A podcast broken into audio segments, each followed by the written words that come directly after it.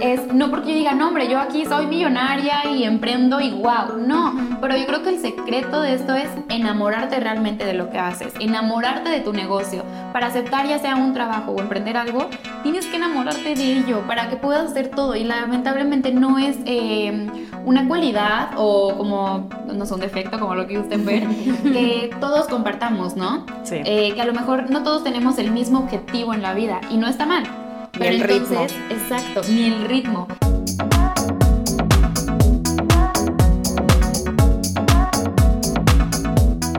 Bienvenidas a un episodio más del podcast de Una Mujer Alfa. Estamos muy contentas porque estamos, ya sabes, en este warm-up ya te hemos contado que hacemos antesito de empezar a grabar y, y comienza como a, a sentirse ese feeling de ya grabemos. Entonces estamos súper emocionadas porque estamos platicando con alguien que es tan como nosotras, eh, que ha pasado por cosas bastante similares a nosotras, pero que además es una mujer que, que te queremos presumir, es una mujer alfa que te queremos presumir, eh, porque no solamente, y es que como que me quiero guardar todos estos skills para que te quedes hasta el final, em, pero es una mujer que no solo es emprendedora, no solo es amiga, no solo es eh, eh, empresaria, no solamente es eh, modelo, no solamente es creativa, no solamente es ingeniera, no solamente es... ha estado en un montón de cosas y, creo que nos identificamos bastante con ella justo por esta diversidad y esta integralidad de todo lo que estamos platicando.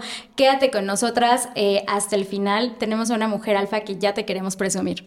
Te la queremos presumir porque justo tiene más de nueve años de experiencia en industria. De verdad, le vamos a sacar todo el jugo, ya le dije, le vamos a sacar todo el jugo a su currículum porque tiene mucho que enseñar, mucho que aportar y además le encanta, de verdad apenas me contaba que, le cont- que siempre le hacía las tareas a todo el mundo, entonces ya está acostumbrada a compartir el conocimiento y nosotros se lo vamos aquí a arrebatar para que te quedes y sepas cómo es tener esta experiencia en diferentes empresas y tú lo que quieres es aprender cómo sobrevivir en el mundo laboral, cómo buscar nuevas y mejores oportunidades, cómo defender tu currículum, cómo defender lo que tú eres también en los negocios y en las amistades. Va a haber mucho de qué hablar porque además de todo esto, dentro de la trayectoria profesional que ella tiene, ha destacado en empresas como Audi, Oracle, ha hecho internships internacionales en Alemania, habla inglés, español, francés, alemán, entonces pues bueno, tiene esta pasión por conocer culturas, por contagiarse del mundo entero. Ha viajado muchísimo además y le encanta y todo el tiempo está viajando. Y entonces también seguramente nos va a contar cómo le hace eh, para adaptarse en diferentes lugares, para no chocar culturalmente con todo esto. A ella le apasiona crear conciencia y esa es una de las razones más fuertes del por qué la invitamos, porque justo todo lo que vamos a compartir aquí tiene una razón de ser y todo está enfocado a que haya impacto y transformación en ti. Ella siempre se ocupa de, del cómo hacerlo posible, o sea, de verdad, es una mujer... Del cómo sí. Del cómo sí. Entonces yo por eso dije, no, hombre, esta me la traigo para que nos comparta todo. Creí y que sobre iba a todo decir su nombre. para compartírsela al mundo, porque además de todo tiene este corazón sensible. Imagínatela, ¿no? O sea, es de verdad una perra en los negocios y tiene un corazón sensible que la han hecho participar en proyectos de voluntariado en México importantes como el CRIT Teletón y además todo esto y todo lo que ella es, pues lo ha representado muy bien en Puebla porque fue Miss Air Puebla y también ha sido modelo y ha ganado bandas estatales y muchos premios y muchos reconocimientos. Entonces, Más. Con nosotros, Maf Serrano. Bienvenida, Maf. Bienvenida. Muchísimas gracias, gracias, gracias. Me encantó todo este background.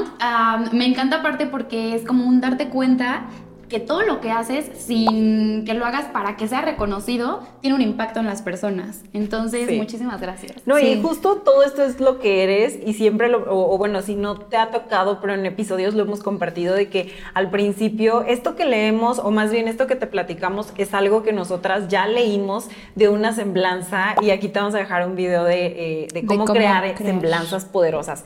¿Qué es una semblanza? ¿Cómo te puedes presentar ante el mundo? Lo vas a ver en este video y pues ya que andas por ahí, dale like, quédate por favor hasta el final porque vas a aprender mucho de MAF. Si lo tuyo es crear negocios, crear marcas con impacto, vivir de tus sueños, crear proyectos con alto impacto y sobre todo relacionarte también de una forma asertiva y responsable con las personas a tu alrededor, con tus, con tus colaboradores, con tus socios, con tus partners, te tienes que quedar, dale like, suscríbete, ya, de una vez todo. Oye, Maf, justo antesito de que empezáramos a grabar, pues estábamos platicando, Casey, de esta semblanza, pero cuéntame, ¿cómo, ¿cómo sale esta carrera como tan multifacética? ¿Qué ha sido para ti ser justo una ingeniera en el mundo donde se dice ingeniera, aunque seas vato? Eh, ¿Cómo ha sido para ti trabajar en espacios de automóviles, pero de tecnología, eh, pero también seguir tus pasiones que te gusta el modelaje y también, o sea, como ser esta mujer multifacética que para muchas personas puede parecer imposible. O como que no sabe qué onda con su vida. Justamente, y fíjate que es un tema que sí me han, pues se me han preguntado bastantes veces, ¿no? El por qué haces esto y te vas a otra rama, o sea, justo, no sabes qué quieres con tu vida o qué está pasando.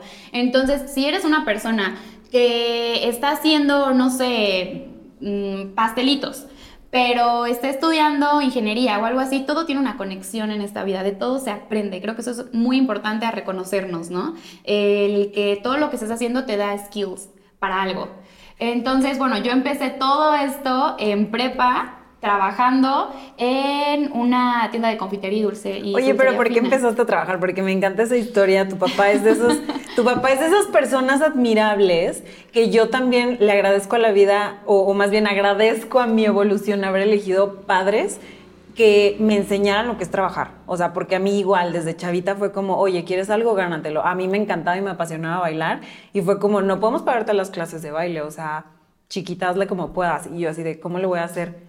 Me meto a dar clases de baile de trabajo. Entonces empecé como todo eso y de, verdad que yo agradezco mucho eso, porque si no, hoy no siento que tendría como ese, ese, hustling, ese hustle, ya sabes, como de la vida, de ganar, de hacer cosas. ¿Cómo, ¿Cómo, fue en ti? Porque también no es como ¿Cómo es la historia de que empiezas exacto, ¿Cómo es la historia? Porque sé que una necesidad como tal económica no había, pero había una necesidad más fuerte. Justamente, y sí, la verdad es que mi papá es una persona súper, súper movida, no se cansa, le gusta andar en todos lados y así. Y, y, bueno, él empezó y me dijo, ¿sabes qué? Tienes que aprender a trabajar. Así, y no lo tienes que hacer porque necesites a lo mejor la parte económica, ¿no? Digo, gracias a Dios tienes el apoyo de tus papás y todo esto, pero es algo que tienes que saber, tienes que aprender a vender, tienes que aprender a ganarte el dinero y tienes que aprender estos skills que solamente así los vas a tener. Entonces, bueno, a mí me, me metí a trabajar, la verdad yo no quería, o sea, yo era así una niña de prepa que no, pues vamos a dar la vuelta y vamos al cine y todas estas cositas, ¿no? Que todos queremos cuando estamos en prepa. Y me dice, y te vas a trabajar los fines de semana. Y yo, o sea, no hay forma. Mi vida social, ¿de qué me hablas? Sí, justamente, yo, no, no, no, yo apenas, a ver, estoy encajando en el mundo, ¿no? en la sociedad. Sí, justamente, y me dice que, pues te vas, I'm so sorry. Y ya no, pues me voy a trabajar a Tepoztlán a una, con una amiga, una muy buena amiga en confitería fina. Y, este, y ya entonces llego a Tepoztlán y aparte era una de vestirte pues con un traje típico y estar en la calle ofreciendo, ¿no? Y yo así de, no, no, no, ¿qué es esto? O sea, yo así de, no podía porque aparte me daba una pena inmensa el vender algo. O sea, yo no te podía vender ni medio cacahuatera de te lo regalo, no, no te preocupes. No, no, no, yo lo pago. Sí, sí, no, no, no, tú, tú, pruébalo. Su cuenta menos mil pesos cada fin de semana. Justamente. Entonces yo así no podía, me costaba muchísimo, muchísimo. Hasta que, bueno, lo logré con muchísimo apoyo de su papá, que era el que estaba ahí también, de ella, de sus hermanos. Y bueno, aprendí. Entonces toda la prepa me la aventé así, ¿no? Igual en, en veranos y todo esto yo trabajando.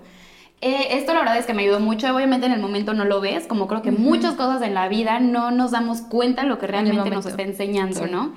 Y, y, bueno, así fue mi prepa, después me voy a Puebla a estudiar la universidad y estando en Puebla eh, yo decía como de, pues me gustaba como que darme mis lujos, ¿no? De, no sé, aunque fuera una comida, pero yo decía, ¿cómo le voy a pedir a mis papás? Si ya me están pagando la carrera, el vivir aquí, todo esto y empiezo a, a, buscar la forma de yo también generar. Y no generar para pagarme la universidad, ¿no? Pero a lo mejor generar para comprarme mi desayuno. Sí. Y cositas así. Entonces, bueno, trabajé como cocinera, como mesera, como hostess, eh, en un restaurante y todo esto, ¿no? Después me voy a, a teleperformance como recepcionista bilingüe y ahí la verdad me costaba muchísimo porque en teleperformance son horarios que como van cambiando. Así como una semana te puede tocar ir a las 6 de la mañana, otra te puede tocar y cerrar. Entonces yo había veces que me tocaba a las 6 de la mañana estar ahí, yo saliendo a trabajar y mi roomie llegando de la fiesta. Y yo así de, pudiera ser yo. Entonces yo así, a ver, no, pues ni modo, ¿no? A darle, a darle. Me costó muchísimo, se logró. después de ahí, a la par, estaba en, en el Teletón, que la verdad llegué por motivos que a lo mejor no son los mejores, pero que yo tengo algunos problemas de salud y todo esto, entonces yo dije, no, a ver, quiero ver qué es como tener problemas, por así decirlo, ¿no? Entonces yo llego al, al CRIT con la mentalidad de voy a ir un día nada más y listo. Llego al CRIT, eh, todos los niños empiezan a llegar los autobuses y todo esto a las 8 de la mañana.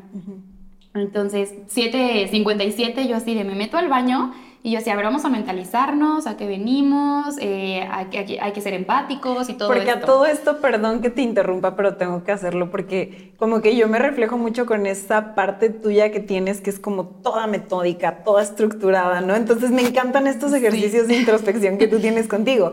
Y es que MAF pues tiene todas estas certificaciones como en metodologías Lean, Kaizen y así, que no vamos a hablar de eso ahorita, pero lo que voy es como, como eso, o sea, ha formado mucho tu personalidad pero como la vida también te, deja que, que, te sorprendas, ¿no? Justamente, y justo quiero llegar a ese punto porque el yo estar en el CRIT y darme cuenta que pues todos tenemos a lo mejor algunas dificultades en nuestras vidas que no las compartimos al mundo, eh, aprendí muchísimo de estos niños a valorar realmente, ¿no? El, claro, me duele la cabeza, pero también hay que valorar la parte que tenemos, que creo que nos cuesta muchísimo siempre.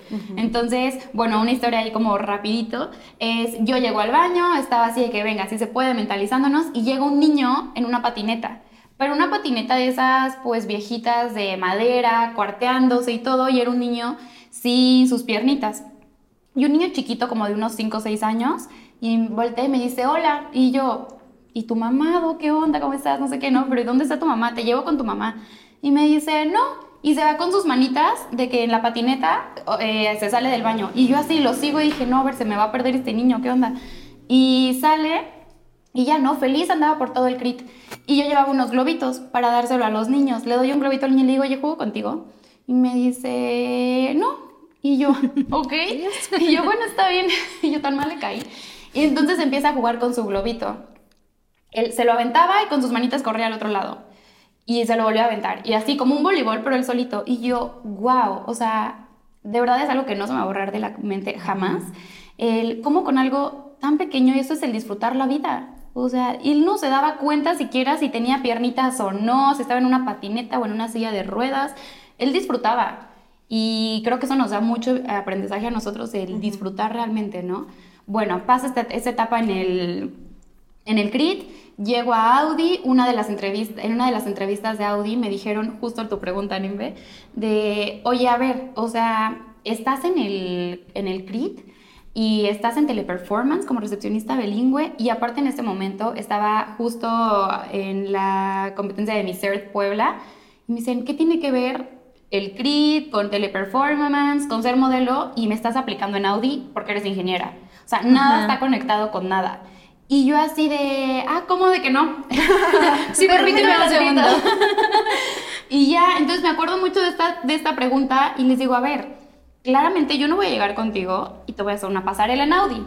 Tampoco voy a llegar con un niño del teletón y le voy a poner a despejar X. Pero son habilidades que nos da el tener experiencia en varias ramas de la vida, ¿no? El estar en una pasarela me da la fortaleza, la seguridad para estar con ustedes y poder realizar una presentación sin pena, poder comunicarme efectivamente. Y, este, y creo que es una habilidad muy importante porque yo antes no podía caminar enfrente de nadie, ¿no? El pasar al lado y presentarme, yo decía, no, ¿qué es esto? ¿Qué temor? Y esto, ¿no? Igual estar en el teletón, pues no voy a llegar con un niño y decirle, oye, despéjame X y portarme como una ingeniera pero claro, la habilidad que me da el ser ingeniera, el ponte a despejar X y todo, es la parte de solución de problemas. Entonces, ¿cómo le voy a hacer para que este niño se me quede aquí sentado, no se aburra, no se estrese, no quiera irse con su mamá y que disfrute estar aquí, ¿no? Entonces era como, a ver, ¿cómo le hacemos?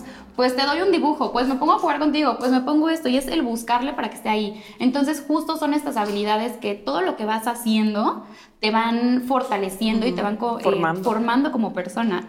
Entonces, justo es esta parte, ¿no? Que me comentabas de por qué tantas cosas, eh, no sabes lo que quieres o, qué pasa. Y no, creo que todos debemos de tomar todo lo que hacemos como un complemento de nuestra persona. Nada más hay que saber cómo guiarlo hacia dónde, ¿no? Y saber que no vas a llegar a a hacer una, una, pasarela y todo esto, sino qué me está aportando cada cosa que voy viviendo en mi vida. Sí, como de manera muy eh, direccionada hacia cómo exploto o cómo le doy un doble sentido a esto que aprendí, ¿no? Creo que sí, justo, me, identifico bastante contigo en eso porque yo siempre digo soy un chilaquil porque pues he hecho aquí y allá y de repente va cambiando las cosas. si nos ven nuestras audiencias de otros países que Cheto nos dibuje aquí. Ah, un, chilaquil. un chilaquil. un chilaquil. Este, pero justo, ¿no? O sea, es que ya, ya, iba a dar la receta y me quedé pensando de que son team rojos o son team verdes, porque yo soy team rojos. Bueno, pues ya nos dejarán en comentarios. Ahí nos cuentan. Este, pero sí, o sea, siento que, y, me, y, me, encanta leerte también porque es el cómo sí hacer las cosas. Yo soy súper fan del busquemos los cómo sí, porque los cómo no ya los tenemos también, ¿no? Entonces, ¿cómo puedo tomar herramientas que me da la vida en muchas otras cosas? O sea, como que la vida vino y me presentó mis habilidades de persuasión con niños con una discapacidad, ¿no? ¿Cómo hago que esto me funcione en el mundo de los negocios? Em, pero también me encanta que, que hablas de que te encanta crear conciencia y cuidar la salud mental, que creo que justo es un tema que también viene a ser como eje toral, ¿no? De todo lo que estamos platicando, porque eh, las relaciones que tenemos, ¿no? O sea, de quienes nos rodeamos, pero con quién hacemos negocio, pero con quién trabajamos, pero cómo nos llevamos con nuestra familia y luego cómo eh, hacemos eh, paz o, tregua con nuestros pensamientos, pero cómo lidiamos con aquello que nos sucede con las relaciones, ¿no? Creo que es un montón de temas que podrían crear una nube enorme alrededor de la cabeza y que se pueden resumir bien fácil en salud mental. Justamente. Creo que a mí me gustaría como ventanearme solita, yo solita, porque pues así soy. Pero me encantó apenas que Maf y yo coincidimos de nuevo, porque somos esas amigas que desde hace años se conocen, pero que ya sabes, ¿no? No sé si te pasa, si sí te pasa, escríbenos también para que sepamos que hay de, más de esas. Pero justo me acuerdo perfecto que, que Maf me escribió, estábamos platicando por WhatsApp y ya sabes, ¿no? Punto número uno, punto número uno que creo que coincido con las dos, porque también vamos a ir desbaratando cuáles son esas como, cuáles son esos bullets si podemos llamarlo así, para nuestra mente estructurada y ordenada, pero ¿cuáles son esos bullets que requiere una amistad eh, responsable, una amistad también asertiva, con esta comunicación? Con responsabilidad afectiva. Exacto, y con esta comunicación clara, concisa y tal, ¿no? Y creo que lo más importante que las dos saben de mí es que de repente yo les vengo manejando una comunicación muy atemporal, ¿no? O sea, de repente es como que nos desaparecemos, pero sabemos que ahí estamos y de repente tenemos estos códigos clave entre amigas de que, oye, esto urge, esto no urge, ¿no? O sea, ahí te va una Biblia, pero no me urge, ¿no? O sea, cuando puedas me lees. Entonces, como que Maf y yo veníamos platicando así y me encantó que me, me, dijo, oye, ¿y cómo has estado? la práctica de siempre cuando alguien te pregunta cómo estás, en automático ya está el autocorrect, contesta, ¿no? Ya casi casi va a haber machine learning para que el autocorrect te ponga bien y tú. Entonces yo de repente de que bien y tú y me dice, pues la neta ando mal, tengo ciertos cólicos, no sé qué, no sé cuánto. Y yo, ah, así como ah, ok, aquí se puede.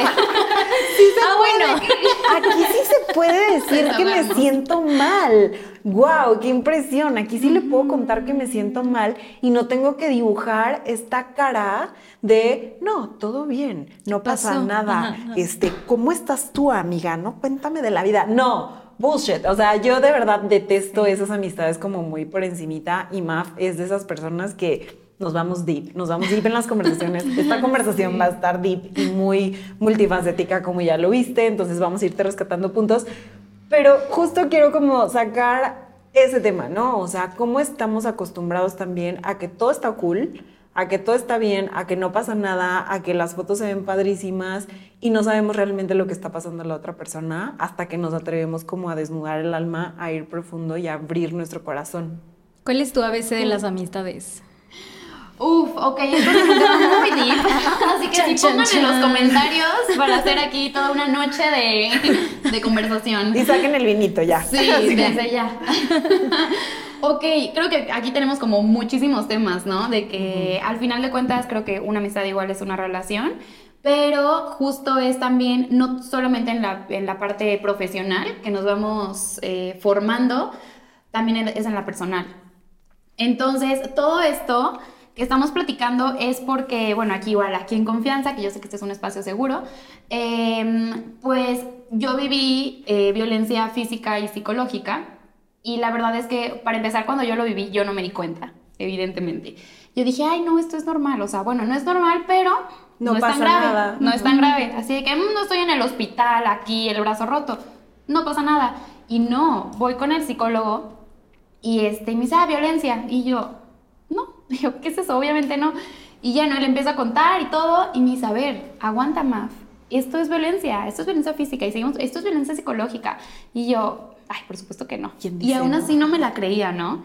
Y este. Y así va, va- así es como empieza todo.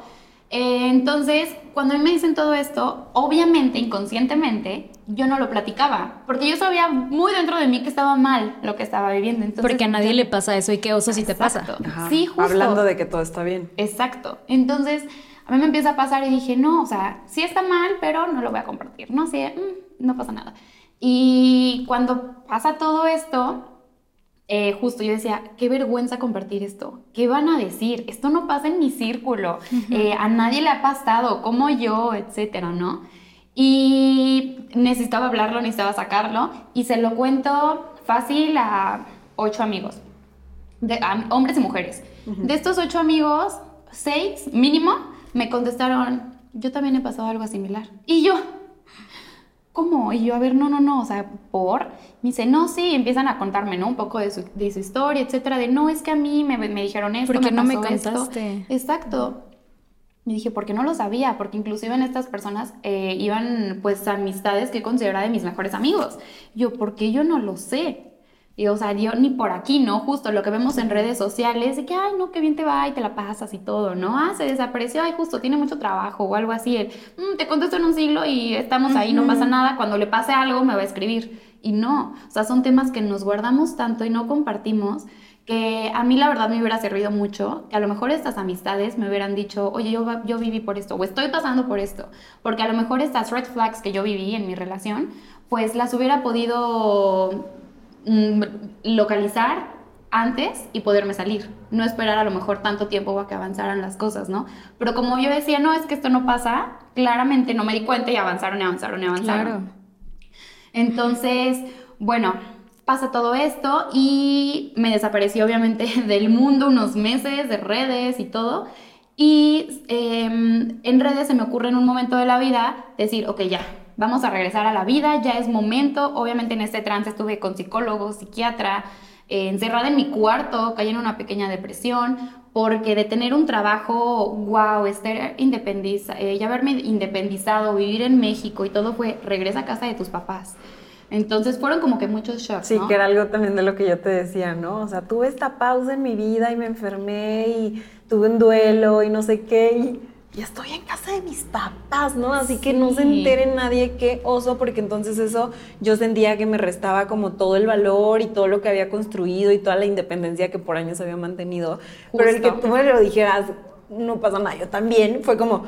Ok, no, no, no se nos Sí. cae lo profesional, ¿no? No se nos cae lo profesional y, y no, no quiero que perdamos el hilo, lo único que quiero es que allá, si nos están viendo, o sea, de verdad que sientas y sepas que no eres la única que pasa por este tipo de momentos difíciles, que no eres la única que se quiere guardar todo su dolor, que nosotras también no los hemos guardado, que no eres la única que se avergüenza de todas las cosas que ha pasado, no eres la única que también lo siente así.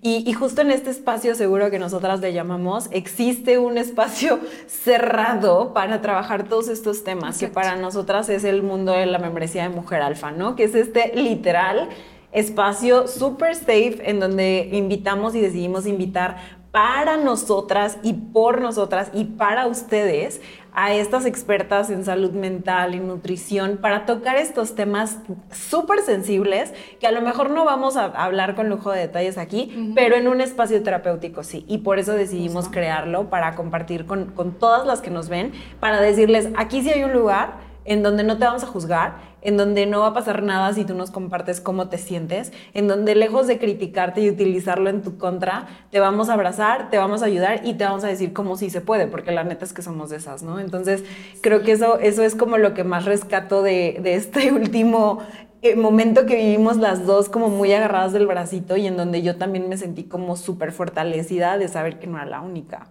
Sí, justamente, y, y como dice Lau, obviamente, a ver, no somos psicólogos, psiquiatras ni nada de esto, Ajá. pero sí es el importante el o bueno, mi mensaje es el, tenemos que hablar, o sea, no te lo guardes, porque es muy feo cargar con este peso y pensar que no tienes una red de apoyo, ¿no? Entonces, o sea, creo que ese es como, en concreto, mi, el punto, ¿no? Habla, habla, habla. A lo mejor no lo vas a publicar aquí en una revista y todo esto, pero sí con la persona que tú quieras más cercana y si no tienes la seguridad de hablarlo con una persona, busca un psicólogo, un profesional de la salud.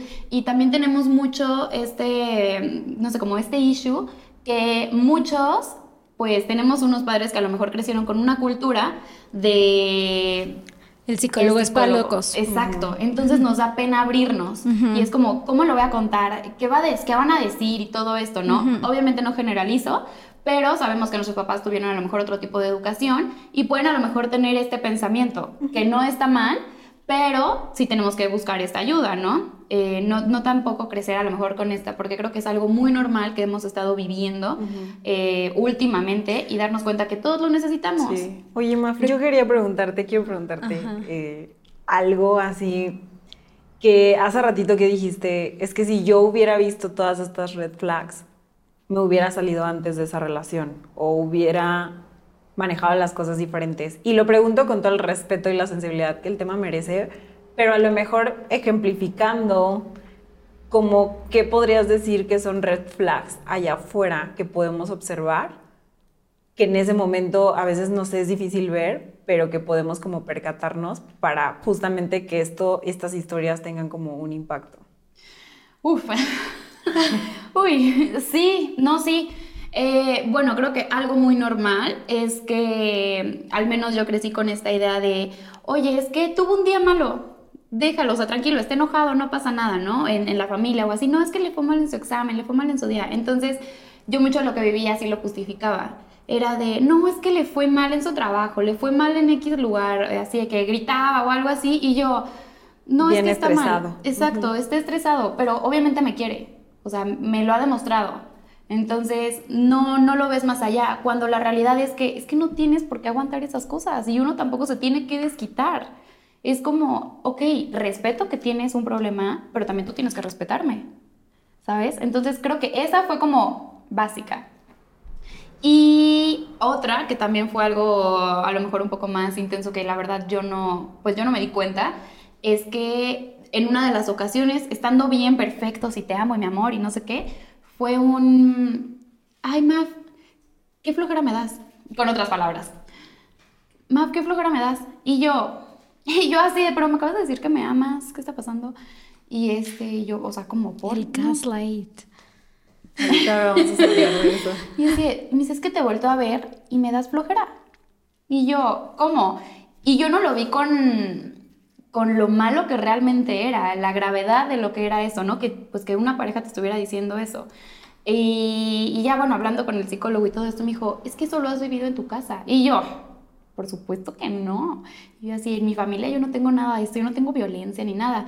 Pero no, es más bien el impacto que tienen nuestras palabras. Entonces, una persona muy cercana a mí, la verdad es que yo no soy de fiesta 24/7 y a las 5 de la mañana nos vamos y todos los fines antro, ¿no? Entonces, una persona muy cercana a mí eh, me decía, ay, Marifer, qué flojera, ay, ¿cómo no te sabes esta canción? Ay, que no sé qué. Entonces, cuando a mí otra persona muy cercana a mí también me dice, ay, Maf, qué flojera me das, yo lo veo como un... Ah, es normal, no hay un indicador alarmante sobre Exacto, yo decía, pues ya me lo han dicho, pues sí, soy diferente, no me encanta la fiesta, ¿cuál es el problema? Entonces, eh, ahí también es algo de darnos cuenta del impacto que tienen nuestras palabras, o sea, no sabemos hasta dónde están yendo, ¿no? Obviamente, eh, esta persona que a mí me decía de que, ay, Marifer, no, ¿por qué no te gusta la fiesta y todo esto? No lo hacía con malas intenciones. Pero yo lo malinterpreté, por así decirlo, y lo llevé por un camino para aceptar cosas que no debemos aceptar. Y que justo apenas Nimbe me, me platicaba de lo que eso, o sea, de que eso tiene un nombre. Y cuando alguien está tratando de modificar o alterar tu percepción de la realidad es como si yo te dijera, no, Marf, ¿cómo crees? O sea, estas paredes son azules. Y tú me dices, no, es que son, blancas. Ajá, y yo vi la cubeta cuando la trajeron y yo vi o sea, estás mal. ¿Cómo crees? ¿Cómo crees que las viste blancas? Ay, no, ves mal, tienes mala vista, ¿no? O sea, cuando alguien está tratando de decirte invalidar lo que sientes, de no dar como esa empatía de lo que tú estás pasando y de poner, querer, querer imponer su propia opinión o su propia perspectiva, de también hablarte como en un tono violento u ofensivo, ¿no? Que ahorita también hay un, hay un tema, hay un mantra de vida que me encanta que tú tienes, pero cuando se unen todas estas cosas y cuando esa persona está tratando de manipular tu percepción de la realidad y decirte y alterarla y además echarte en cara y todo este rollo, es una persona que está haciendo pues gaslighting, ¿no? Entonces sí, no, no, no soy experta en, en, este tipo de temas, pero lo he vivido, ¿verdad? Lo he vivido y también sé cómo se siente cuando alguien está hablándote de esa manera y cuando alguien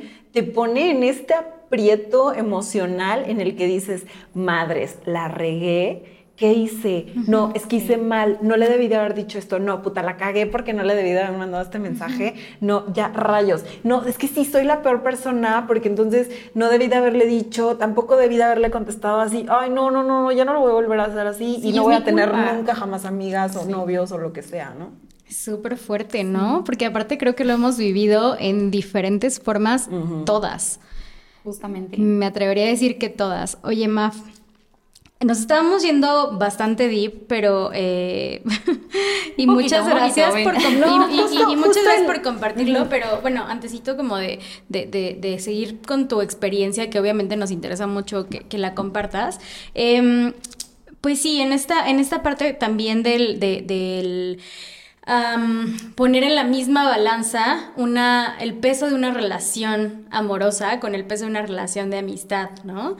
Y, entonces, ¿cómo puedes hacer que esto sea parte de tu vida, pero también de tu vida de, bueno, nosotros también hablamos mucho del hacer equipo entre mujeres, pero como sí se puede, pero cuando no se puede, o cuando nos han dicho que no se puede, ¿no? Entonces, me gustaría que nos platiques un poquitín, eh, sabes un poquito por dónde voy, yo sé que sabes por dónde voy, pero es que sí, le, o sea podría yo así armarme de que ¿Lista? Vas. Estoy lista. Pero lo platicamos antesito de empezar a grabar y creo que es algo que al menos en mi experiencia me ha tocado vivir y es de las cosas más fuertes como el salir de una relación de amistad, ¿no? También.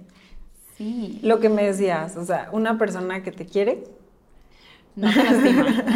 y, busca lo mejor de ti, busca sacar lo mejor de ti, ¿no? Y creo que eso también te caracteriza mucho de acercarte con esas personas, o sea, como cómo lo fuiste construyendo. Sí, justamente, sí, claro, el, camino, al el camino, al camino. sí, la verdad es que eh, considero que tenemos eh, muy separado el tema de una relación de pareja con una relación, con una amistad, ¿no? Cuando ambas son una relación, que no tendría por qué estar tan alejada una de otra. Entonces, algo que aprendí mucho, la verdad, de una persona que quiero mucho, eh, fue un, a ver, si tú defiendes a tu novio eh, con tu familia, con tus amigos y todo esto, ¿por qué no defiendes a una amiga? ¿Por qué no defiendes a un amigo? Están hablando mal de tu novio y es como, no, no, a ver, aguanta, o sea, respétalo, es mi novio, no, no, es que no es cierto, así.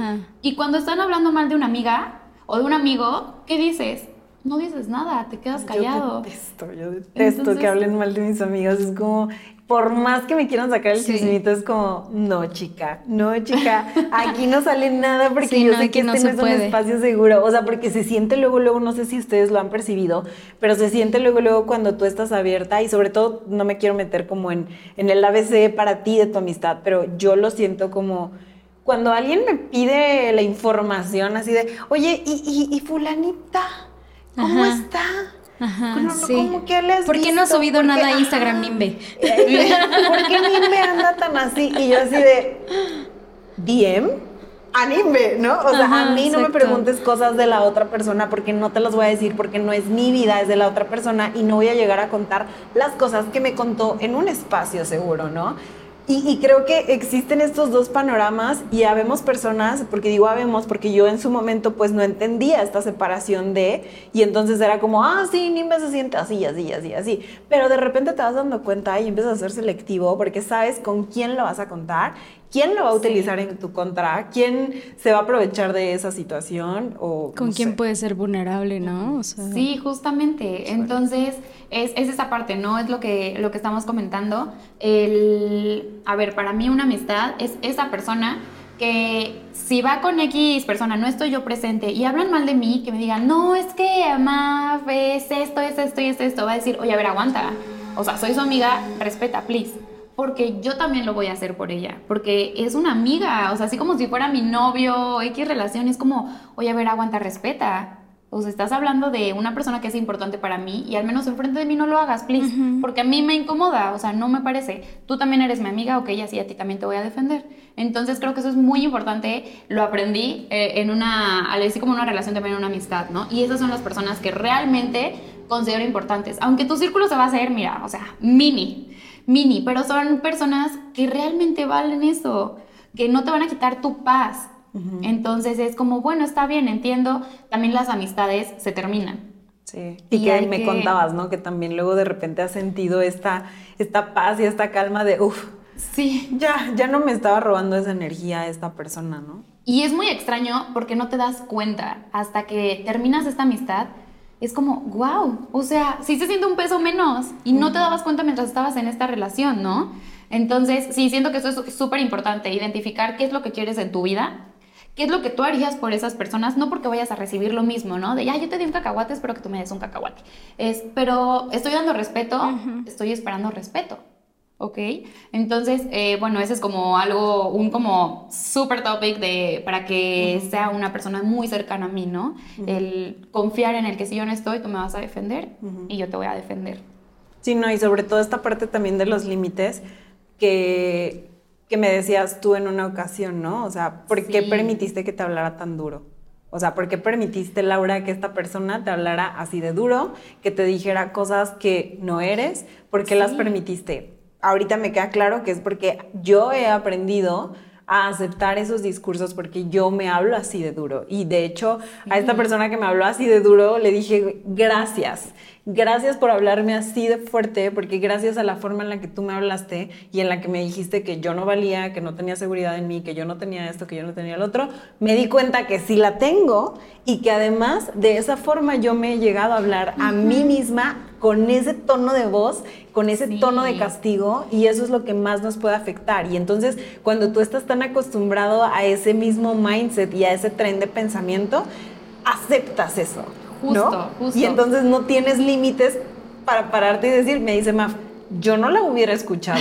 Yo me hubiera dado la vuelta y le hubiera dicho, ahí te quedas, yo no tengo la necesidad de escuchar esto. También hubiera hecho. Pero entonces creo que de repente todos tenemos como este termostato de límites en donde de acuerdo a lo que hemos crecido, de acuerdo a lo que hemos aprendido, nuestras experiencias, cómo aprendimos a sentirnos amados, cómo aprendimos a sentirnos valorados, reconocidos, es en donde vamos creando estos niveles de termostato y entonces con base a eso vamos permitiendo que las demás personas entren en nuestras vidas y nos hagan cacahuate o, nos saquen el mayor brillo posible. Exacto, y es justo lo que hablamos de una amistad, o sea, creo que una amistad jamás te va a hacer daño, o sea, no lastimas, como lo comentaba, no lastimas a quien quieres, sea quien sea entonces, eso es literal como mi mindset, ¿no?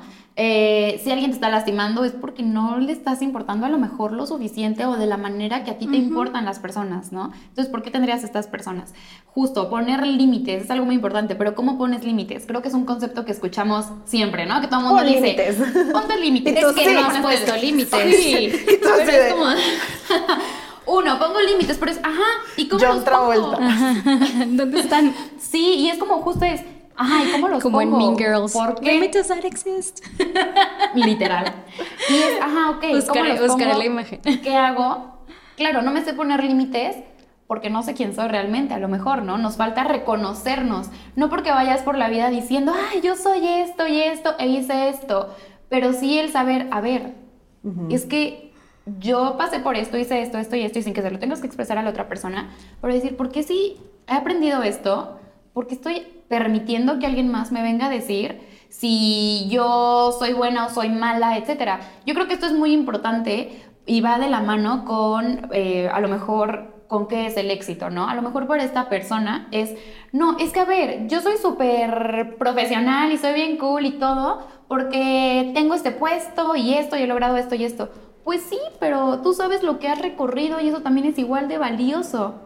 Entonces, a lo mejor para alguien el éxito es tener una familia y tener hijos y ser, una perfecta y estupenda mamá y así. Y es súper aplaudible, porque para eso he trabajado, ¿no? Para tener esto, para ser una buena eh, mamá, etcétera. Pero también es muy importante eh, la persona que dice, no, es que para mí el éxito es tener una empresa.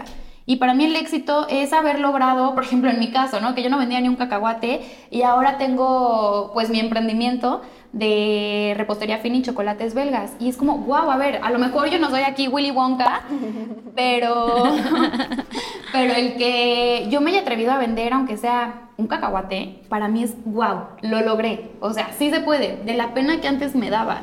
Creo que es muy importante que todos nos tenemos que reconocer estos pequeños pasos que vamos dando para así no permitir que otros nos quieran hacer menos. Cada quien tiene su camino y es súper respetable y súper aplaudible porque ninguno es fácil. Y creo que esta forma en la que conceptualizas la amistad y la traes justamente como al plano laboral es parte de la carnita por la que queremos platicar hoy contigo y por la que creemos que es de verdad tan valioso que conozcas a una mujer alfa como Maf, eh, porque creo que justo los aprendizajes en lo personal y los aprendizajes, bueno, la misma psicología lo dice, ¿no? Desde, la, desde casa, eh, pero te permiten tener un mejor o un peor o definitivamente van a, van a determinar cómo van a ser tus relaciones laborales si van a ser exitosas o no. Y aquí sí ya no entra en la forma del éxito o en la perspectiva del éxito de cada quien, sino ya depende de eh, poder llevar adelante una relación laboral o poder seguir siendo parte de un proyecto, poder terminar un proyecto que inicias, etcétera, ¿no?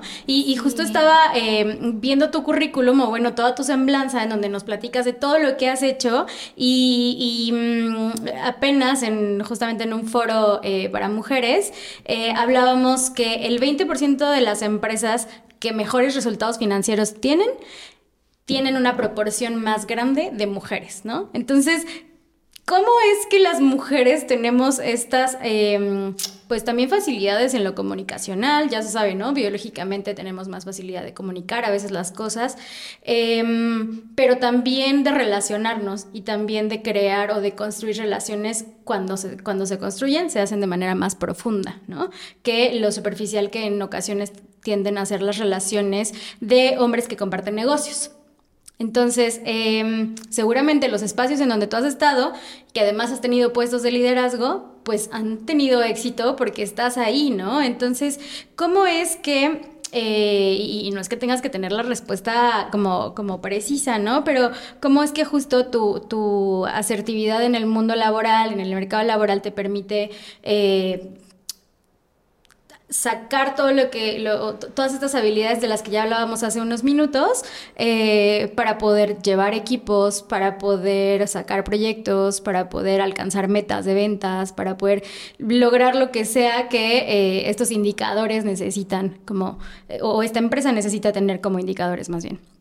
Sí, justamente. Y bueno, retomando un poquito como estabas concluyendo ya para el cambio de tema, eh, la parte de crear como la relación y negocios y todo esto, creo que si vas a hacer alguna, algún negocio con una amiga o algo así, es 100% válido. Y claro que se puede lograr y todo, pero creo que es muy importante que hay que tener eh, bien definido que son cosas diferentes, ¿no? Entonces, una cosa son los negocios y otra cosa es la amistad. Y para ahí, empezando de ahí, aprender a separarlos, porque si no, bueno, todo se vuelve justo un chilaquil, como decíamos al inicio. todo revuelto. Sí, justo, empezamos a confundir a lo mejor los sentimientos que tenemos en la parte personal con la laboral, y ahí es donde puede tronar no solamente lo laboral, también eh, lo personal, la amistad, que claro, si se tiene que terminar, como lo comentaba, es válido y para que, y si no es de esta forma, si va a continuar, creo que es importante que las dos tengan este, estas ganas de seguir, ¿no? Claro, yo puedo seguir y querer a esta persona como amiga y todo, pero si la otra persona ya no me está viendo de esta forma, pues no vamos hacia el mismo camino, ¿no? Y está bien. Entonces, creo que eso es muy importante, tener como un límite, un respeto para poder también crecer en los negocios. Entonces ahí siento que es nada más cuando se pierden ambas, ¿no? La parte de lo laboral y los negocios. Y como comentas, eh, este, en una empresa y todo, me llama mucho la atención porque justo cuando entré a Audi fui la primera mujer practicante en mi área. Entonces, para que me dieran eh, la entrada, yo así de, no, pues, o sea, qué padre, obviamente yo me sentía realizada y todo, porque aparte es la, la única planta en México. Entonces yo no, wow, wow, wow Y ya cuando salgo me dicen, oye, guau, es que la verdad no queríamos como que tener una mujer aquí, ¿no? Porque pues somos puros hombres. Ingeniería justo a veces es un poco más enfocada, o bueno, la llevan a lo mejor un poco más los hombres y todo esto. Y me dicen, wow, qué bueno que te elegimos. O sea, qué bueno porque nos ha ayudado mucho en la parte de comunicación y todo esto. Ahí lo que tenía que hacer era bajar mucho con colaboradores y ver cuál era sus áreas de oportunidad ver qué era lo que estaban haciendo bien o mal y poder yo hacer alguna mejora continua, ¿no? Que son justo las certificaciones que, he tenido internacionales y es lo que me apasiona. Entonces fue como, qué bueno. Y justo a lo mejor por lo que comentas, ¿no? Que tenemos a lo mejor un poquito más de esta facilidad de palabra, pero creo que es todo por lo que hemos vivido, lo que hemos, vamos aprendiendo. Entonces, sí es tu bagaje el que te construye y entonces ese te deja y te lleva a ser una chingona en lo que aprendiste a hacer, pero no por la, el gran aprendizaje en la escuela que hayas tenido, sino por el gran aprendizaje en la escuela de la vida que tuviste. Sí. Su tía de confianza dice escuela de la vida. Oye, está perfecto. Sí, entonces justo eso es lo que creo que me ha ayudado igual en los otros trabajos que he tenido, ¿no? El poder desenvolverme mejor y todo esto. Pero, Oye, perdón que, te interrumpa, pero, pero yo y mi mente cuadrada y estratega, que, que ahorita que dijiste áreas de oportunidad y que también dijiste mejora continua, justo tenemos un reel en nuestras redes sociales que Cheto no las va a poner aquí bien fuertes y bien grandes para que tú les des clic. No te vayas a este video hasta que no, hasta que, hasta que terminemos, porque se viene lo mejor. De verdad, te vamos a dar los hacks para ser una perra en negocios. Te tienes que quedar. O sea, te tienes que quedar si quieres ser una perra. Entonces, eh, justo hablabas de esta parte y me llamó mucho la atención porque justo en uno de los reels que tenemos se viralizó porque, bueno, estamos ahí compartiendo un poco sobre el tema del feedback. Una de nuestras invitadas, justo, que tiene toda una trayectoria impresionante, hablaba de que ella siempre pide feedback a sus, a sus, a sus em, superiores. o superiores directos. Y me, me, sorprendió mucho que las, en los comentarios nos preguntaban mucho, ¿no? ¿Cómo es eso de la mejora continua? ¿Cómo sé que estoy mejorando? ¿Cómo sé que me hace falta para mejorar?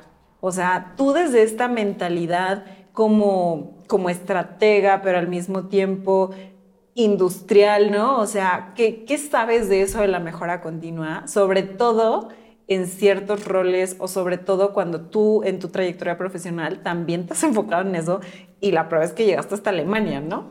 Sí, justo. Eh, la verdad es que el tema de mejora continua, bueno, a lo mejor eh, no es muy sonado, pero la ingeniería industrial permite que te puedas desenvolver en cualquier área, ¿no? A mí la rama que me gusta es la mejora continua porque creo que no solamente es en lo laboral, una mejora continua también va en nuestras vidas. Desde si me levanté a atender mi cama todos los días, pero a lo mejor empecé con una vez a la semana, todo en esta vida tiene una oportunidad de mejorar. Entonces, pues sí, yo inicié eh, tomando los cursos de mejora continua y todo esto, de Lean Manufacturing.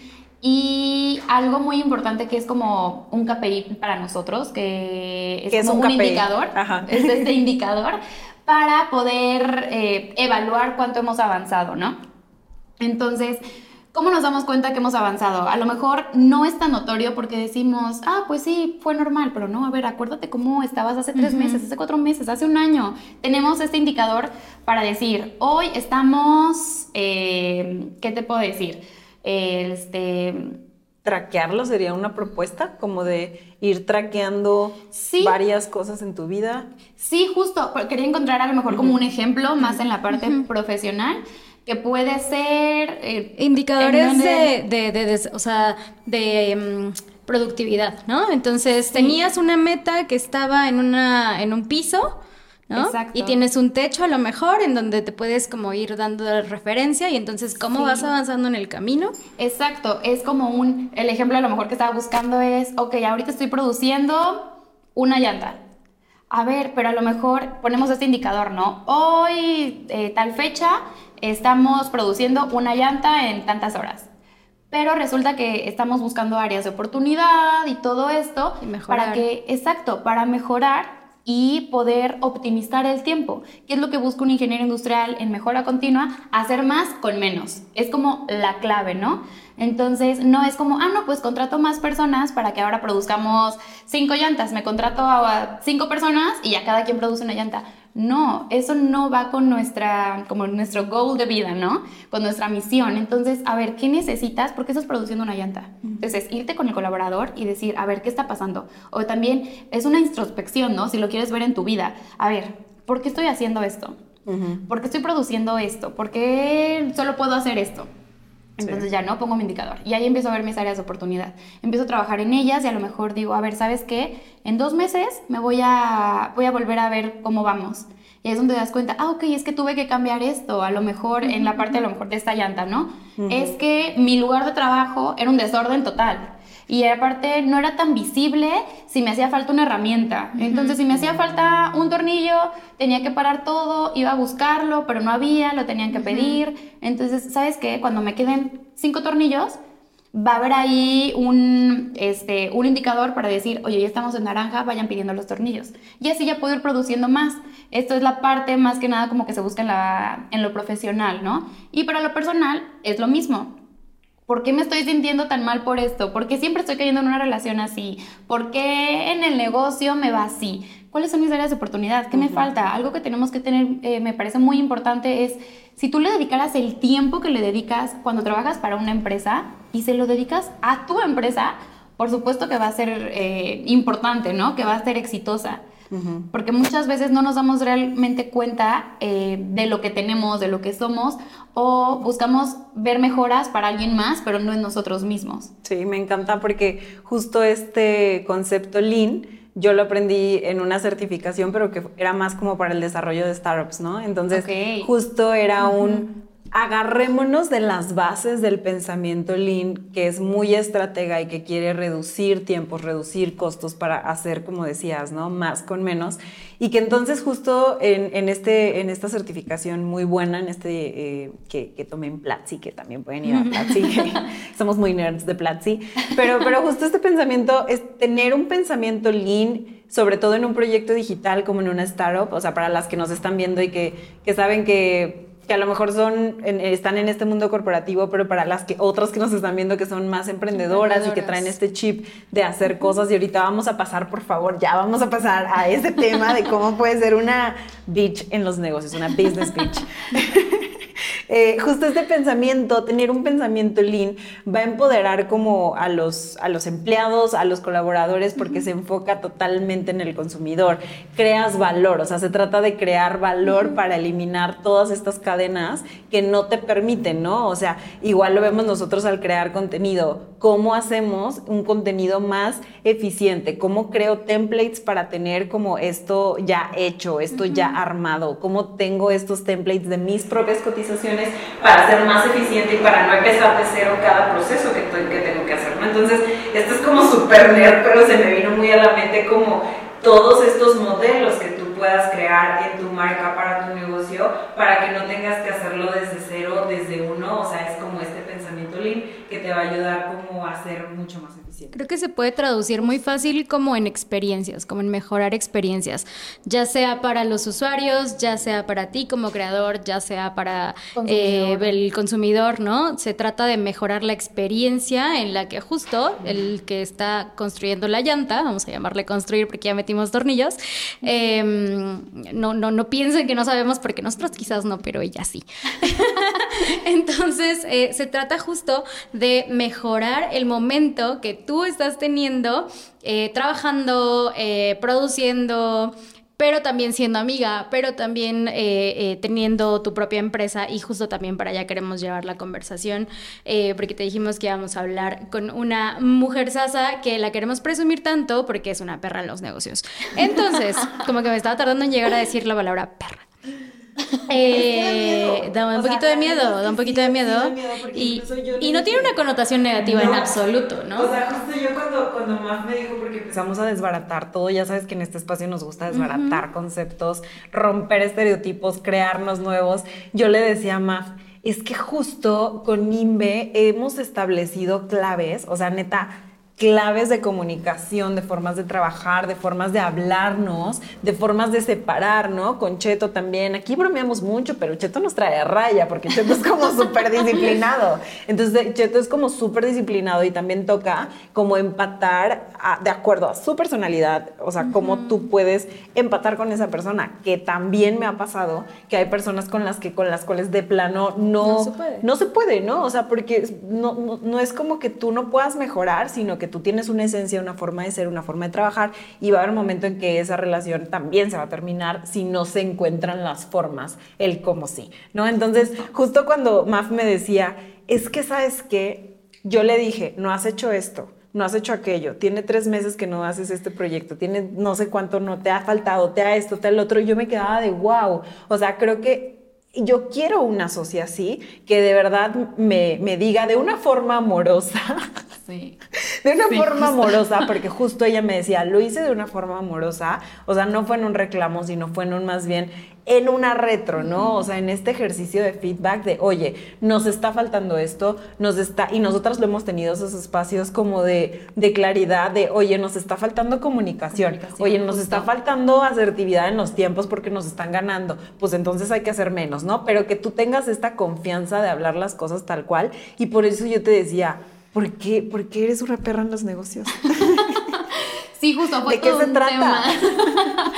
Sí, como dicen no, cero es un concepto de malo o algo así, ¿no? Creo que el secreto, o sea, lo básico y por lo que yo me considero la verdad, como decías, ¿no? De que una bitch, es no porque yo diga, no, hombre, yo aquí soy millonaria y emprendo y wow, no, pero yo creo que el secreto de esto es enamorarte realmente de lo que haces, enamorarte de tu negocio. Para aceptar ya sea un trabajo o emprender algo, tienes que enamorarte de ello para que puedas hacer todo y lamentablemente no es eh, una cualidad o como, no sé, un defecto como lo que usted ver, que todos compartamos, ¿no? Sí. Eh, que a lo mejor no todos tenemos el mismo objetivo en la vida y no está mal. Pero entonces, exacto, ni el ritmo, ni las experiencias, ni todo lo que nos ha formado como persona. Entonces, no es para que te enojes con el de al lado y etcétera, pero sí es para que tengas a lo mejor cuidado con quién quieres asociarte. Considerar como esas curvas de aprendizaje que tú tienes y que va a tener la persona. O sea, en otro episodio también lo compartíamos de, cómo eh, un par de sociedades crearon un modelo de franquicias importante que también vas a poder ver aquí en, en la lista de reproducción. Pero justo creo que empatar como los tiempos y saber que si la persona no tiene esa misma área de experiencia que tú estás queriendo para tu negocio, va a tener una curva de aprendizaje importante que tú vas a tener que cubrir, que tú vas a tener que, decir, bueno, pues espero a que se aprenda esta metodología, bueno, espero a que aprenda a usar el software, espero a que aprenda a crear contenidos como a mí me gusta, como yo quiero, pero creo que esa, esa parte, o sea, como de ser pacientes con los procesos de los demás, depende mucho de también como el nivel, el ritmo, la prisa que tú tengas para saber en qué momento tu negocio va a despegar. Porque algo que tú me decías es, nadie se va a apasionar más que tú por tu negocio. Nadie se va a desvelar más que tú. Sí, y es eso. Eh, no es para que digas, ay, no, entonces ya no queremos ser socias. No, tienes que tener esta empatía por decir, a ver, hemos vivido cosas diferentes, no puedo pedir lo mismo, ¿no? A lo mejor sí está enamorado del proyecto, enamorado, pero ahí es donde te das cuenta que dices, ok, a lo mejor le falta esta parte que yo ya aprendí, yo la pongo, pero está tan enamorado del proyecto igual que yo, que va a haber un momento en el que esta persona sabe más que yo en este tema, es experto en ese tema que a mí me falta. Y esa es la parte bonita, ¿no? De ser socias, de irse apoyando en, a lo mejor yo no puedo, pero tú sí ahora y así, ¿no? Es como ir compartiendo, hacer un match 50-50. Pero por eso es muy importante darnos cuenta con quién nos asociamos, que realmente tenga este enamoramiento por el proyecto igual que uno. Y es para un proyecto y es para un trabajo y eso es lo que creo que me distingue, por así decirlo. El si yo te voy a aceptar un proyecto, si yo voy a emprender, eh, si yo voy a estar en un trabajo, es porque yo sé que va a tener todo de mí, todo, todo, todo de mí. Y toda tu atención. Exacto, toda mi atención, etcétera. Entonces, ¿por qué si llega una persona es como, ay, hay que poner, hay que vender enchiladas? Claro, pero hay que ver entonces si los dos le vamos a echar las mismas ganas, porque si no se vuelve un desgaste. Y no es para que justo lo eches en cara y aquí te, el pleito, ¿no? Es como, a ver, no vamos por el mismo camino, es respetable, y vemos a ver si podemos seguir con la amistad que tenemos, porque son cosas totalmente diferentes. Pero creo que ese es como un súper secreto y creo que es algo que todos debemos de tener en cuenta, ¿no? Y creo que eso también es lo que me ha llevado a lo que me comentabas, ¿no? A, a, lo mejor, gracias a Dios, a crecer o aprender y todo, es el hacer las cosas que te apasionan. ¿Cómo lo vas a hacer? Seleccionando realmente lo que quieres. No porque se te cruzó no sé qué propuesta, la acepto. No estás al 100 y solamente vas a quedar mal y no vas a aprender lo, lo suficiente o como quisieras y no te vas a poder desenvolver como tú quisieras, porque es algo que no te está llamando la atención. En cambio, si tomas un puesto que se te presenta que dices, wow, quiero aprender en esto, quiero desenvolverme en esto y quiero ser una fregón en esto, claro que te vas a desvelar, vas a leer, vas a investigar y todo para poder hacerlo lo mejor posible. Lo mismo en un emprendimiento. Si te dicen, no, pues es que hay que pintar cerámica, pero no te gusta ni colorear, es como, a ver, o sea, es que a mí no me gusta, no me veo, sí puedo aprender por hacerlo bien, pero no le voy a dedicar el mismo tiempo que tú, porque tú pintas, creas y todo, yo no, yo voy en otra rama. Y no está mal, ¿cuál es el problema? Ninguno, al contrario, por eso tenemos tantos materiales, tantas cosas diferentes, ¿no? Cada quien es bueno en lo suyo. Entonces hay que ver nada más como, ¿podemos empatarlo? ¿Tenemos el mismo amor, el mismo coraje por sacar esto adelante o no? Sí, sobre todo ahorita que decías vivir de tu pasión, creo que, bueno, hace hace rato, hace rato en mi lectura de la mañana, estaba leyendo un libro que me encanta. El otro día. La semana pasada. un libro que me encanta. Eh, se llama Conversaciones con Dios, pero es toda esta perspectiva sobre Dios y, y, rompe muchos estereotipos y me ha dejado así mind blown, ¿no? Pero justo hablaba de que si quieres vivir de tu pasión, vas a tener que vivir en modo descarada. O sea, vas a tener que vivir en modo descarada, desafiando los tiempos, desafiando a lo mejor tus propios límites, ¿no? Ahí voy tus límites en el sentido de que a mí me ha tocado, ¿no? Yo estaba como muy disciplinada con mis rutinas de que no, es que yo no me desvelo, no sé qué. Pero cuando algo te apasiona tanto, no te importa, no te importa, no te cuesta, eso voy, ¿no? Vas a desafiarte porque a lo mejor no sabías vender, pero sabes que tu proyecto, tu mensaje tiene tanto valor y tanto peso y tanto impacto allá afuera que te va a valer madre las habilidades que no tengas, porque entonces vas a buscar el como sí y te vas a atrever a juntarte con personas clave para encontrar el como sí, ¿no? Y algo que, que me decías ayer que me dejabas impactada es, tienes que creértela. Justo, es que si no te la crees, ¿cómo vas a poder desenvolverte? ¿Cómo vas a poder, como dices, vender, no? Eh, un decir, no, pues es que a mí me encanta, eh, no sé, vender chocolates. Pero si vas y me pones a vender carros y no me gusta a lo mejor esa agencia, ¿cómo me voy a atrever a decirle, oye, sí, cómpralo, está padrísimo? Es, va a ser como, ah, sí, no lo quieres comprar, está bien, no pasa nada. Porque ni siquiera tú estás apasionada por eso, no te lo estás creyendo, no, te, no estás convencida del producto. Entonces, si desde ahí no estás enamorada, no, no sabes, mm, no te convence lo que quieres vender, no vas a ser buena en eso. Sin embargo, cuando sí lo es crees tanto en eso que le encuentras todas las formas posibles de que suceda, ¿no? Todo, ¿No? O sea, te dice alguien, quiero eh, este tipo de... Y te lo hago, pero por supuesto que claro que sí, lo tengo en mi catálogo desde hace 10 meses, tú nada más no te habías enterado y lo haces, ¿no? Lo que nos platicabas. Pero también creo que te apasionas de tal forma que siempre buscas como el cómo sí, ¿no? Como ¿ok? Es posible que, em, no sé, eh, que, que, mi producto no sea exactamente así, pero busquemos la forma de encontrar como un punto medio en el que te funcione y lo puedas comprar entonces pueda hacer una venta para mí, pero podamos eh, comenzar una relación de, trabajo, no sé, como siempre buscar los caminos de cómo llegar al como sí, ¿no? Y no quedarte con el y luego que vendo. Exacto. ya sé, no, y además no se lo puedo dar porque y luego que vendo.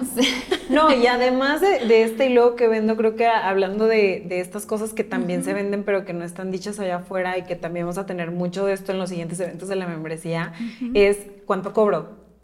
Mi tiempo vale. ¿Cómo saberlo? Mis ideas valen mi esfuerzo vale, mis horas hombre, mis horas lente, ¿no? En la computadora, o sea, todo eso vale y son como esta nueva generación de, hacer negocios, porque hoy muchas personas venden sus horas de consultoría, sus horas de, en muchos tipos de productos digitales que si no sabes cómo nos puedes preguntar, porque nosotras sí sabemos cómo hacerlo, pero es justo esto, ¿no? O sea, muchas personas allá afuera piensan que el tiempo no vale, pero el tiempo es ahorita lo más valioso que muchos tenemos y que... Y allá afuera es lo más malbaratado. Exacto, es justamente eso. Eh, sea un emprendimiento, sea un trabajo, sea con una socia, un socio o en algo laboral, claro que tu tiempo vale, claro que tu creatividad, por más que te apasione algo, te está costando tiempo.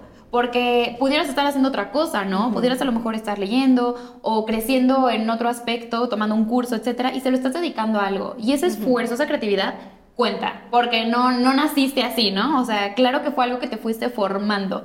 Entonces, eh, por ejemplo, una de las cosas que cuando yo empecé todo esto de los chocolates, em, yo vendía una paletita así de que literal con mi materia prima y dos pesos. Y yo hacía nada de me poner mi trabajo, ¿no? O algo así.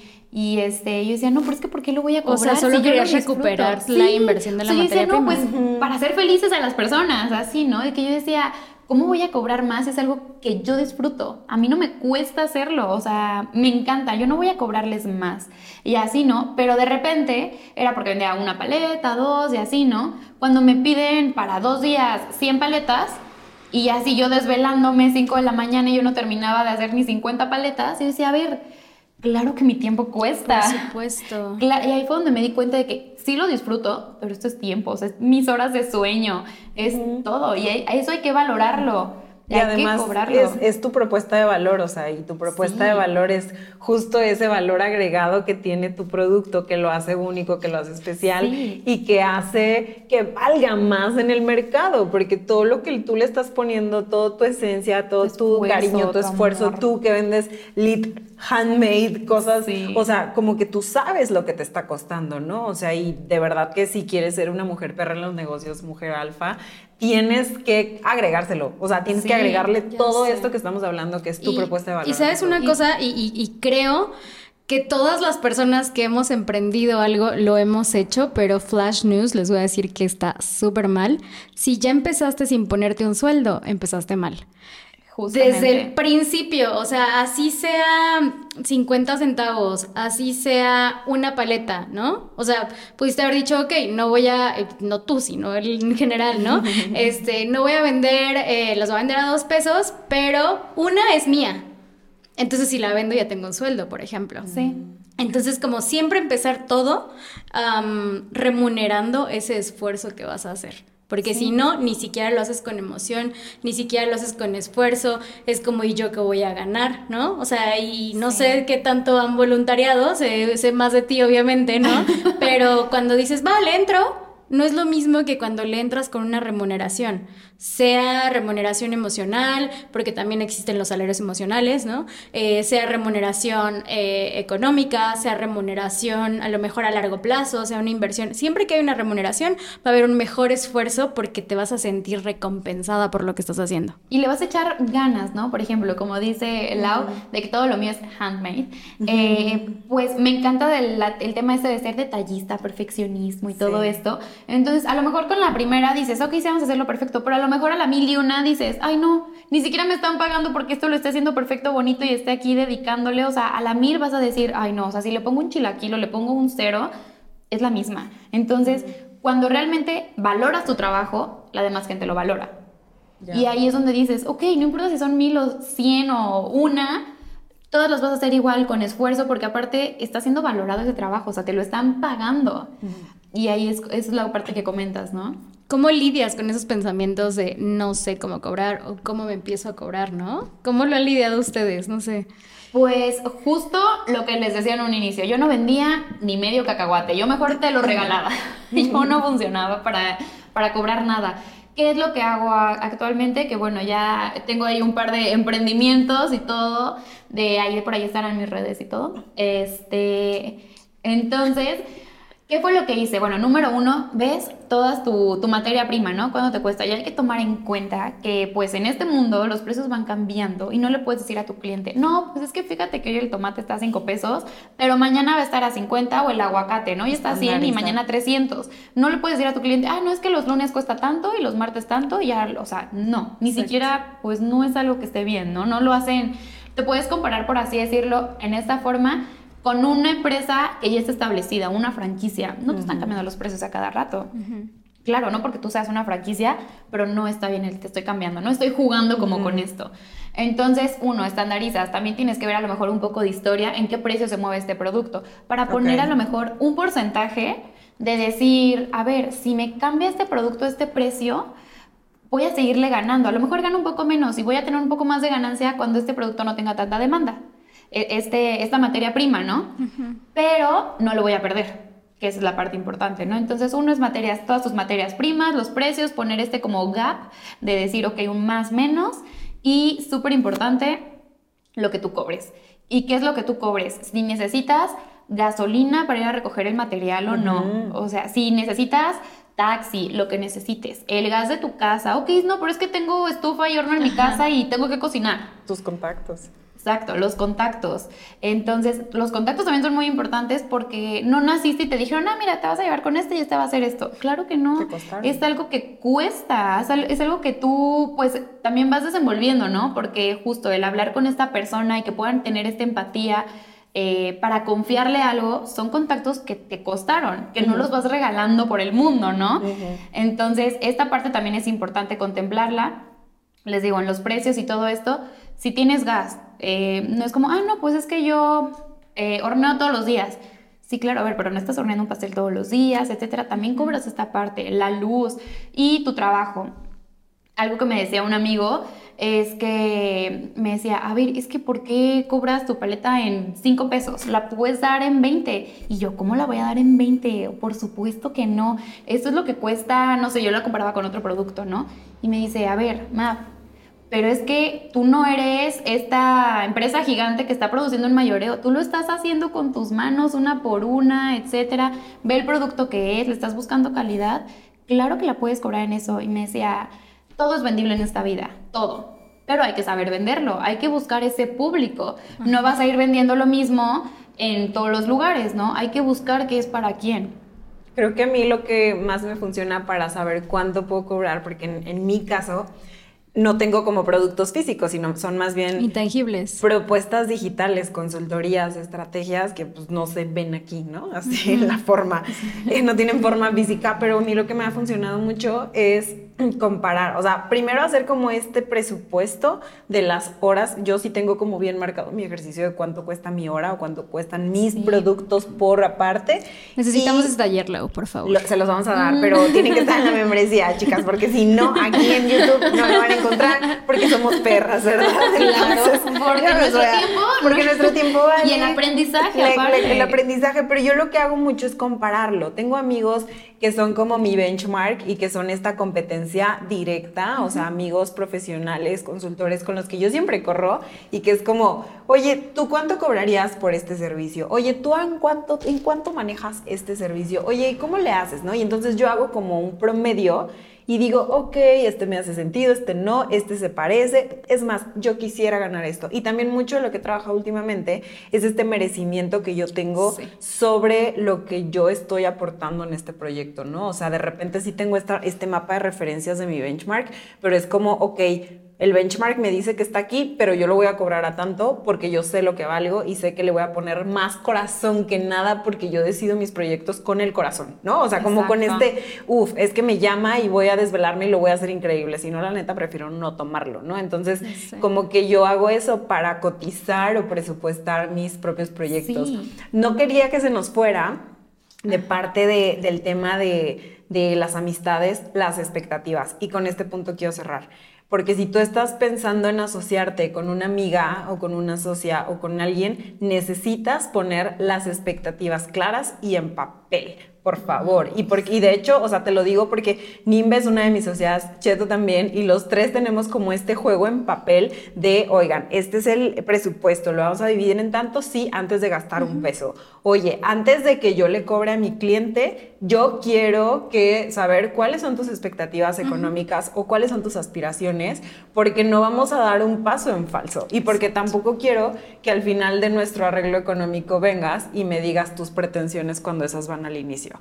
Así que si has llegado hasta este punto, espero que hayas tomado nota, espero que también nos toques la puerta porque nos encanta hacer business con mujeres como nosotras que piensan Sí. igual. Si te hizo sentido todo lo que platicamos, escríbenos ya que nosotras estamos pero encantadas y que todo el tiempo queremos hacer negocios con mujeres como tú. Y nos dio mucho gusto tenerte aquí, Maf. Nos vemos a la Gracias. próxima. 100%. Y perdón, igual nada más para cerrar, me gustaría nada más agregar que dentro de todos estos precios que comentamos, es importante no solamente ponernos un sueldo, ¿no? El cobrar nuestro trabajo, sino también agregar, que son cosas diferentes, lo que queremos ganar. La ganancia y nuestro trabajo son cosas diferentes. ¿Sabes qué? Siento que lo tenemos que dejar para, para, para darle continuidad.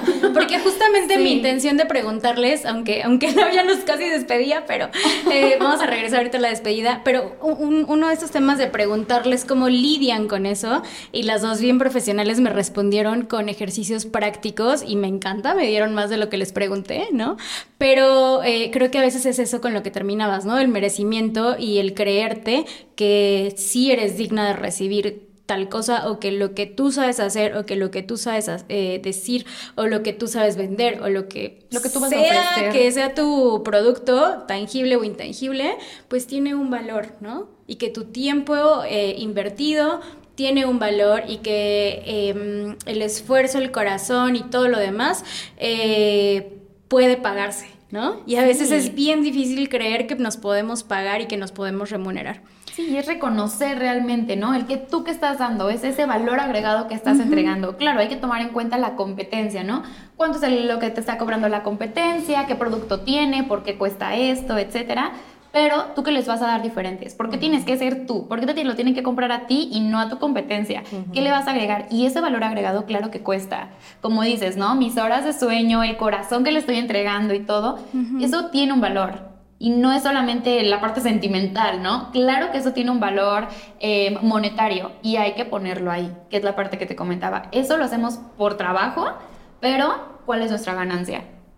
Listo. Pues ahora sí, muchísimas gracias si llegaste hasta este punto. Nos ha encantado platicar contigo, Maf. Eh, seguramente lo vamos a seguir haciendo porque creemos que hay un montón de cosas que desmenuzar, pero eh, bueno, ya sabes que te tienes que suscribir a nuestro newsletter, a este canal y nos vemos en los comentarios para que nos platiques un poquito qué fue lo que te pareció, qué reacciones te provoca, eh, qué percepciones tienes, qué percepciones tenías, si hubo ahí algo. Déjanoslo en los comentarios y nos vemos en la siguiente. Si te gustó este podcast y te quedaste con ganas de más, visita nuestro canal de YouTube para que reacciones con nosotras y conozcas cómo vivimos este episodio completo.